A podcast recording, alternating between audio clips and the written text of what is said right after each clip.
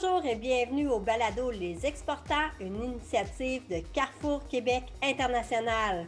Mon nom est Catherine Gervais, directrice générale, et aujourd'hui j'ai la chance de rencontrer ma collègue Roxana Géraldès qui va nous parler des marchés d'exportation en Amérique latine.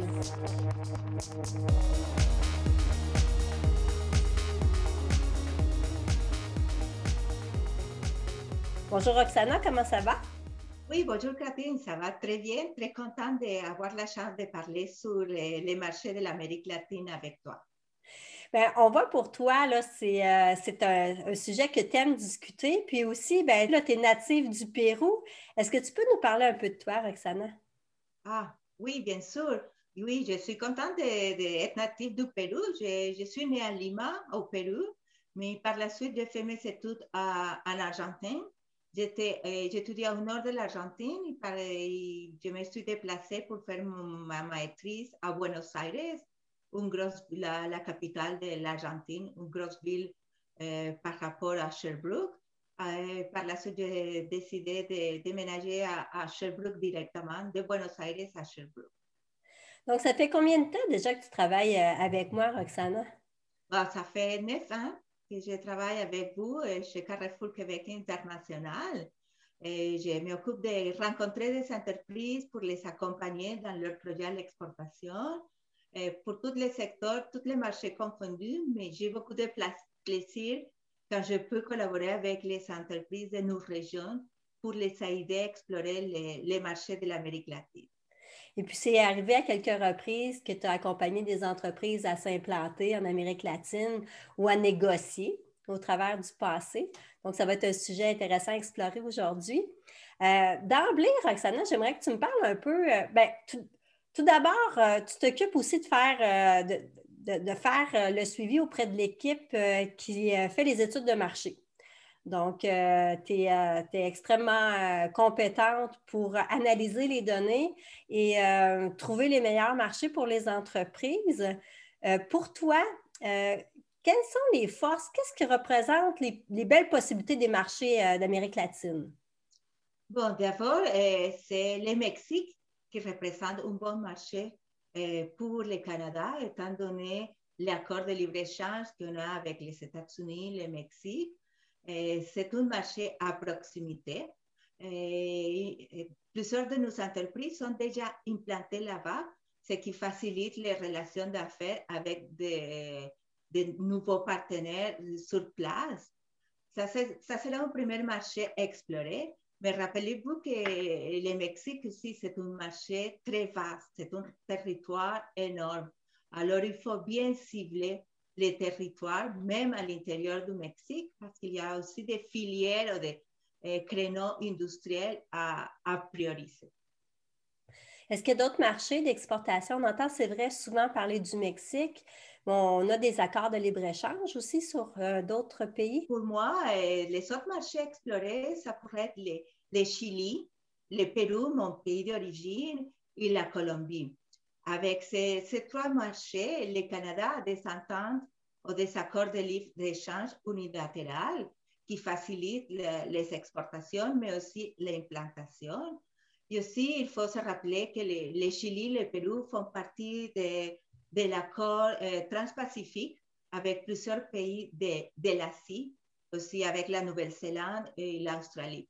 Alors, ça nous permet d'entrer euh, euh, à des pays, à des autres pays plus prometteurs et le Chili a des accords de libre-échange avec la Chine. Alors, si une entreprise canadienne décide de s'implanter au Chili, euh, pourrait avoir accès aussi au marché chinois. Donc, c'est quelque chose à explorer, euh, les accords de libre-échange. Pourquoi, pourquoi on ne prend pas le temps d'explorer ces ententes-là, selon toi? Bah, je crois que c'est par, un manque d'information. On n'a pas on pas on pas prendre le temps d'explorer, d'étudier, mais c'est pour ça que nous, chez Carrefour Québec International, on euh, fait toute une liste de tous les accords de libre-échange. On offre cette possibilité à tous nos clients. Alors, avant de se lancer au marché, soit en Amérique latine soit dans un autre continent, c'est important de regarder tous les accords de libre-échange et nous sommes là pour vous fournir cette information. Donc, si je comprends bien, les accords de libre-échange facilitent le commerce entre les pays signataires. Exactement, donc parce qu'on peut euh, exporter différents produits sans euh, avoir besoin de payer des frais de douane. Et ça, c'est un énorme coût pour les entreprises euh, qui souhaitent exporter. Donc, tu me parlais de ces pays. c'est quand même des pays très loin de chez nous. Quand on parle du Chili, ça semble être à l'autre bout du monde. Comment est-ce qu'on fait pour déterminer quel pays euh, on peut aller explorer avec notre produit? D'abord, c'est que suggérer aux clients, c'est fait euh, une qualification de marché pour identifier quels sont les territoires à cibler. Dans les cas des pays d'Amérique latine, il faut avoir en tête qu'il faut trouver des, marchés niches. Euh, je donne, et connaître en profondeur les marchés. Je vous donne un exemple avec, avec le Chili. Le Chili se trouve dans la même latitude que le Canada, ça veut dire euh, dans le sud de l'hémisphère, mais c'est dans la même latitude, ce qui donne un climat et un type de forêt similaire à celle qu'on trouve ici. Et au Chili, on trouve des scieries, donc, parce qu'il y a des forêts pour exploiter euh, les bois. Alors, si, si un client, si une entreprise a fait ses devoirs est allé chercher ces données fines, ces données plus précises, est capable de, de, trouver sa place et de de servir un important marché que, que notre client n'a pas pensé. Puis souvent, les entreprises exportent aux États-Unis parce que c'est proche, parce qu'on est habitué d'aller aux États-Unis. Pourquoi un entrepreneur se casserait la tête à aller en Amérique latine? Euh, parce qu'il y a encore beaucoup d'opportunités. C'est des pays qui sont en développement. La classe moyenne est en croissance. Alors, le pouvoir d'achat commence à être plus élevé. Et c'est des pays, des pays qui, qui souhaitent aller plus loin euh, avec les, leurs infrastructures, la protection de l'environnement et maintenant, euh, avec euh, la COVID, euh, ce sont des pays qui ont besoin de, des appareils médicaux, de la télémédecine. Alors, c'est des opportunités maintenant faciles à aller chercher. Il y a du protectionnisme aux États-Unis. Est-ce que quand un produit canadien arrive sur les marchés en Amérique latine, est-ce qu'il y a une perception positive? Ah oui, évidemment, le Canada, c'est considéré comme un pays du premier monde. il y a une relation eh, très, très étroite, de, beaucoup de respect eh, vers le Canada. Et rappelez-vous qu'il y a plusieurs entreprises, admettons, entreprises minières canadiennes au Pérou et au Chili, dont ça ouvre les portes, les d'entrée à plusieurs eh, potentiels fournisseurs canadiens pour ces entreprises qui ont été créés déjà dans ce pays. Peut-être une, une, crainte que les gens peuvent avoir, euh, peut-être suite à des voyages là, dans les pays d'Amérique latine, c'est peut-être la crainte de se faire arnaquer. Qu'est-ce que tu penses de ça? Euh, oui, c'est une crainte valide, évidemment, mais il faut aller avec prudence. C'est pour ça qu'on suggère euh, de trouver une personne sur place qui va représenter les clients mais les accompagner. Et entretenir, le principal en Amérique latine, c'est entretenir la relation d'affaires. Faire beaucoup, beaucoup de voyages, beaucoup de visites. Et aussi, euh, vous serez invité à participer à des rencontres euh, familiales, de l'affaire culturelle, de faire affaire avec l'Amérique latine, où les, les, affaires et la famille se mélangent. Euh, alors, il faut accepter des invitations que des fois on peut trouver eh, différents, mais qui sont des activités en famille où les, liens vont, vont s'approcher entre les clients et les partenaires eh, latino-américains. Qu'est-ce que ça veut dire pour toi, Roxana, quand tu dis que les liens d'affaires puis les liens de famille s'entremêlent, c'est que vraiment les gens créent une relation long terme avec euh, leur, euh, leur partenaire d'affaires? C'est ce qu'ils recherchent aussi au travers des, des, liens commerciaux? Les gens en Amérique latine souhaitent avoir un partenariat à long terme et ils font, euh, ils font euh, la famille fait partie de ce partenariat. Alors, les partenaires en Amérique latine vont inviter leurs clients ici à se déplacer avec sa femme, par exemple. Ils vont organiser des dîners d'affaires chez eux. Donc, toute la famille va être présente. Alors, avant de parler d'affaires, c'est important d'entretenir cette relation plus personnelle et ça va aider beaucoup euh, dans nos affaires euh, par la suite. C'est quoi la bonne attitude? Est-ce qu'il faut apporter un cadeau? Euh, comment ça fonctionne, quelqu'un qui commence à développer des relations d'affaires en Amérique latine? Donc, la première affaire, c'est connaître très bien les équipes de soccer. Donc, les gens en Amérique latine sont très fiers du soccer. Je dirais que c'est une des seules choses qui, qui, qui tous les pays de l'Amérique latine ont en commun c'est pas parce qu'on parle la même langue qu'on a le même type de, de culture. Mais ce qui nous, euh, nous, nous, relie ensemble, c'est le soccer. Alors, connaître très bien la réalité du soccer de chaque pays ou de la ville à visiter, ça, c'est, ça, c'est un plus pour l'entrepreneur euh, québécois. Est-ce, que, est-ce qu'ils sont curieux d'en connaître un peu sur nos équipes à nous ou on s'intéresse plus à leur équipe? Euh, oui, bien sûr, ils vont euh, être intéressés à connaître comment est-ce que ça, quel est le, sport national ici au Québec, comment est-ce que ça fonctionne. Euh, ils vont poser beaucoup de questions sur la réalité du Canada. Peut-être ils vont avoir le désir de se déplacer aussi pour connaître où se trouve l'entreprise client. Oui, les gens sont très curieux mais sont aussi très fiers de partager euh, leur costume. OK. Donc, euh, si on se fait inviter à un souper, on accepte? Ah oui, oui, oui. Un, match de soccer, on accepte. Mais bien honnêtement, moi, si je devais développer un marché d'Amérique latine, à ma première rencontre, j'aurais pas, euh, pas tendance à apporter, à apporter avec moi toute ma famille. Est-ce que les, les, gens devraient, dès les premières fois, y aller en famille? Non, non, non. La première fois, évidemment, pas non, mais quand la relation commence à s'entretenir, peut-être dans le deuxième voyage, ça, va être, possible d'amener la famille parce que probablement la rencontre va se tenir hors le bureau. Euh, les gens vont, informer aux clients euh, québécois quand est-ce que la famille, ça sera bienvenue, mais soyez sans crainte que c'est pour entretenir les relations. Donc, c'est une façon un peu différente de faire. Est-ce qu'ils sont aussi euh, intéressés par les aspects culinaires? Oui, surtout au Pérou, mon pays d'origine. Euh, les, aspects culinaires, la cuisine péruvienne se développe et devient de plus en plus connue par le monde, par tout le monde. Euh, au Pérou, on trouve deux restaurants qui sont dans le top 10 des meilleurs restaurants au monde. Alors, c'est sûr que si vous souhaitez vous déplacer au Pérou, vous deviez être ouverte à prouver, à essayer différents repas. Là-bas, il y a 5000 types de variétés de pommes de terre. Alors, euh, vous aurez la chance de goûter à toutes ces variétés dans différents mets péruviens. Et ça, c'est vraiment une fierté nationale. Alors, euh, c'est très recommandable d'accepter ce type d'invitation et goûter à toutes les mets qui seront offertes. C'est quoi les. Quelles sont les opportunités au Pérou, les opportunités d'affaires? Bon, le, Pérou euh, a trois régions très bien définies.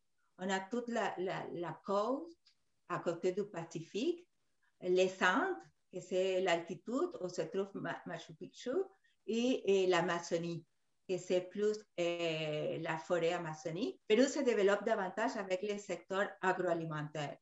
Si vous regardez dans, au Costco, il y a plusieurs produits péruviens qui avant étaient impensables de les avoir euh, au Pérou, comme les mûres. Euh, alors, Pérou, c'est ça l'avantage du Pérou, c'est tout le secteur agroalimentaire. Est-ce que c'est à cause de notre accord de libre-échange qu'on peut voir de plus en plus de produits péruviens dans nos Costco? Oui, bien sûr, c'est à, cause des accords entre le Pérou et le Canada, mais aussi à cause de l'avancement technologique euh, du Pérou. Euh, les, pays, les entreprises au Pérou ont investi beaucoup d'argent dans le secteur agroalimentaire. Alors, ça, c'est des avantages pour nos entreprises dans le secteur de conservation d'aliments, des emballages, des machines pour faciliter la récolte des produits ou euh, l'emballage et la transformation des produits. Là, on parle d'approvisionnement. On va chercher des fruits frais au Pérou, ben, en fait, surgelés, mais est-ce qu'ils ont des besoins? quels sont leurs besoins? C'est de la machinerie plus que nos produits à nous? Oui, ça sera plus la machinerie, la machinerie euh, canadienne pour l'emballage, euh, pour euh, l'aspect technologie de la transformation alimentaire. Donc, ça sera l'avantage concurrentiel du produit québécois. Une autre question que j'ai, tu as accompagné un de nos entrepreneurs dans ses rencontres de négociation. Si ma mémoire est bonne, c'était pour la Colombie. Est-ce que c'est bien ça? Oui, exactement. Lors d'une mission commerciale en Colombie, euh, nous avons rencontré plusieurs euh, euh, firmes d'ingénierie intéressées par les produits développés par notre client ici basé à Sherbrooke. Et la, la, négociation avançait bien, ils s'étaient intéressés mais eh, la grosse demande, c'est avoir quelqu'un sur place. Donc, identifier un partenaire sur place pour eux et pour les, les mm, clients de l'Amérique latine, c'est très important d'avoir quelqu'un à proximité. Donc, savoir qu'il peut prendre le téléphone et parler à quelqu'un.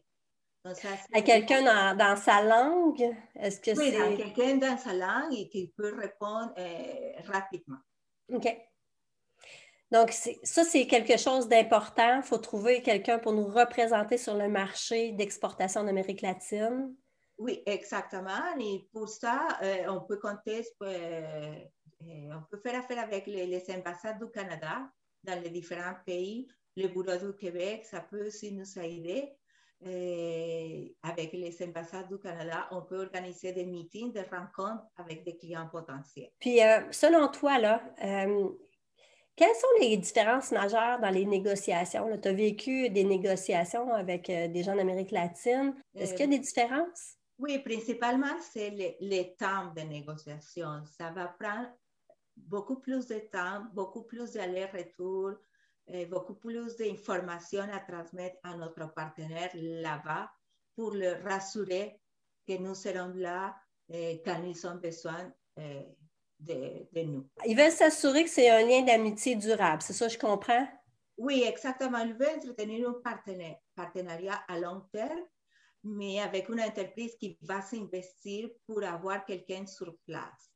Alors, de cette façon, ils vont euh, voir que l'entreprise euh, québécoise, canadienne, c'est sérieuse, qui veut s'investir et qui a, a mis toute face à, son client potentiel pour faciliter les relations d'affaires.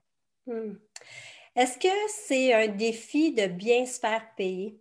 Pour ce type de, protection, on peut faire affaire avec l'exportation et développement Canada, la EDC, pour faire les due diligence et se protéger autant euh, du risque de ne pas être payé comme du risque de eh, fluctuations du taux d'échange.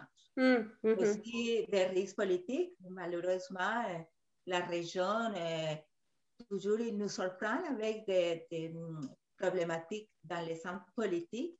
Alors, on peut quand même se protéger avec les décès pour des événements politiques qui arrivent sans le prévoir. Quand on regarde les marchés comme le Mexique, est-ce que c'est quelque chose qui nous ressemble plus, euh, faire affaire avec le Mexique ou euh, selon toi, euh, quelle serait la meilleure opportunité à explorer? Est-ce qu'on devrait sortir du Mexique? On regarde les risques géopolitiques. Là. En ce moment, c'est quelque chose, le Mexique, ça, ça, ça brasse. Oui, effectivement, mais c'est les pays les plus proches qu'on connaît davantage où plusieurs entreprises euh, québécoises et canadiennes sont installées dans différents clusters. Alors, nous, euh, comme entreprise euh, québécoise, on peut aller se procurer l'information de nos pairs qui sont déjà installés pour apprendre de leurs erreurs et aller chercher ces conseils. C'est pour ça que le Mexique, c'est un marché toujours à, à prioriser aussi la possibilité d'avoir plusieurs clusters, clusters en technologie de l'information, en aéronautique, automobile, et eh, ils ont besoin des entreprises eh, québécoises pour continuer à avancer dans ce sens. Est-ce qu'on est bien accueilli là-bas? Oui, oui, oui. Le Canada et le Mexique, et même le, Québec a signé plusieurs accords avec différentes villes au Mexique, autant des accords commerciaux que des accords en recherche et développement. Alors, il y a beaucoup de liens entre différentes villes du, du Mexique et le Québec. C'est le moment, c'est un pays très jeune dont l'âge moyen c'est 29 ans.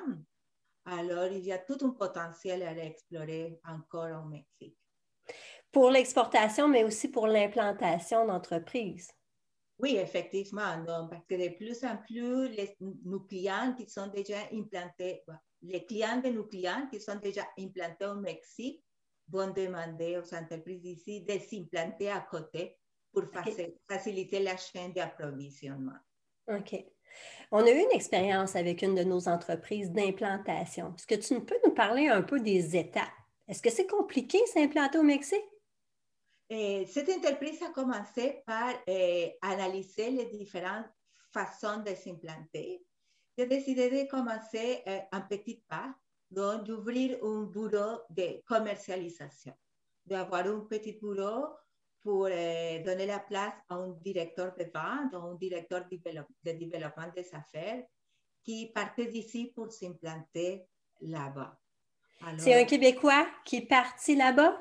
Oui, c'est un Québécois qui parlait très bien l'espagnol, qui s'était implanté là-bas pour aider à l'entreprise ici, à la maison mère qui était ici à Sherbrooke, à rencontrer des clients potentiels mais aussi il a rencontré des concurrents, des compétiteurs pour euh, les offrir la possibilité d'augmenter son portfolio de produits. OK. Et ça a fonctionné, donc ils ont réussi à faire des partenariats d'affaires avec ses concurrents. OK. Mais ce partenariat d'affaires a été signé lors d'un mariage. Alors, lors du mariage, tu veux dire quand les deux les entreprises ont décidé de de faire l'affaire ensemble? Mariage, lors du mariage de la fille du propriétaire de l'entreprise. Ah, OK. OK. En fait, là, donc, ils sont devenus amis. Oui, oui, oui. L'entreprise a invité euh, les gens d'ici au mariage. Euh, le propriétaire de l'entreprise invitait à nos clients ici au mariage de sa fille. Et à ce moment, c'est qui s'était conclu l'entente de partenariat. Ça, c'est un bon exemple. On va prendre cet exemple-là. Nous, toujours pressés, ça ne doit pas être une bonne idée d'arriver au mariage en disant je vais, euh, je vais signer enfin mon contrat. Donc, c'est arrivé, il s'amusait, il s'attendait à rien, puis bang, l'offre est arrivée sur la table pendant le mariage, c'est ça? Oui, c'est ça. C'est décidé de façon spontanée. Et par la suite, euh, la paparazzi, la documentation, les contrats ont été envoyés par la suite. Mais la décision et la discussion ont été faites pendant le mariage. C'est intéressant.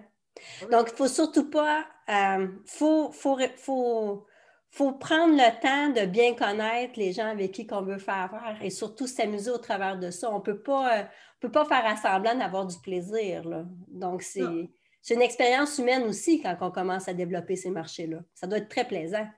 Oui, exactement, parce que ce n'est pas seulement les côtés affaires qu'on va connaître, on va explorer.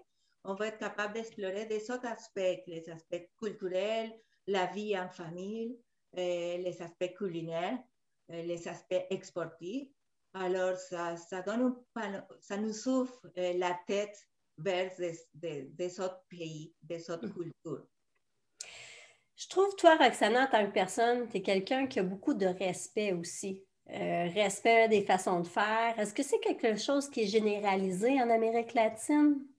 Ce, respect des procédures ou euh, euh, en fait cette droiture dans la façon de faire des affaires ou de travailler en équipe? Est-ce que c'est toi ou c'est généralisé? Ah, de plus en plus, les gens ont une tendance à à avoir un comportement comme ça.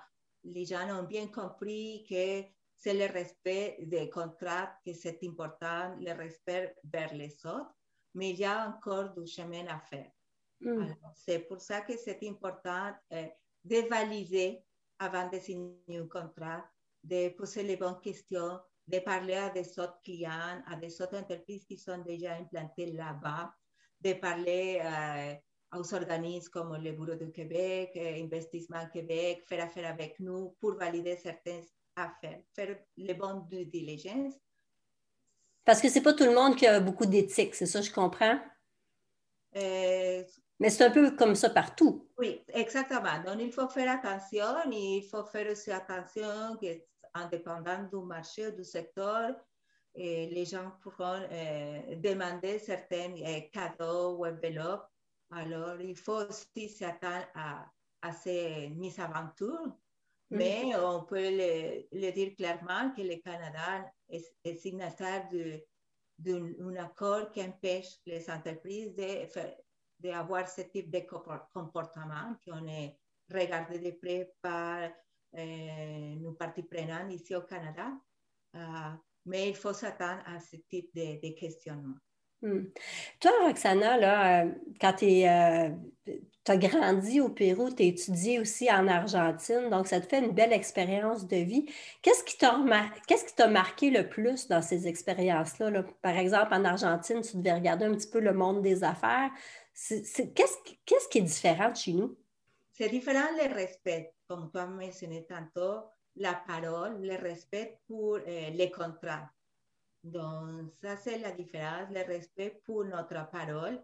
Donc, ici, si je dis que je vais faire, je vais finaliser mon mandat telle date, les gens peuvent assurer, mes collègues de travail peuvent rassurer que ça se fera comme ça.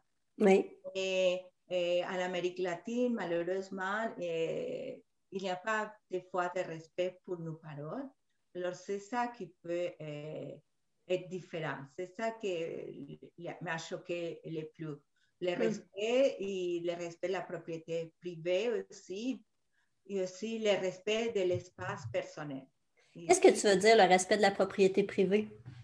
Et le respect des contrats. Donc, ici, euh, ça sera impensable que le gouvernement prenne l'argent euh, de notre rêve.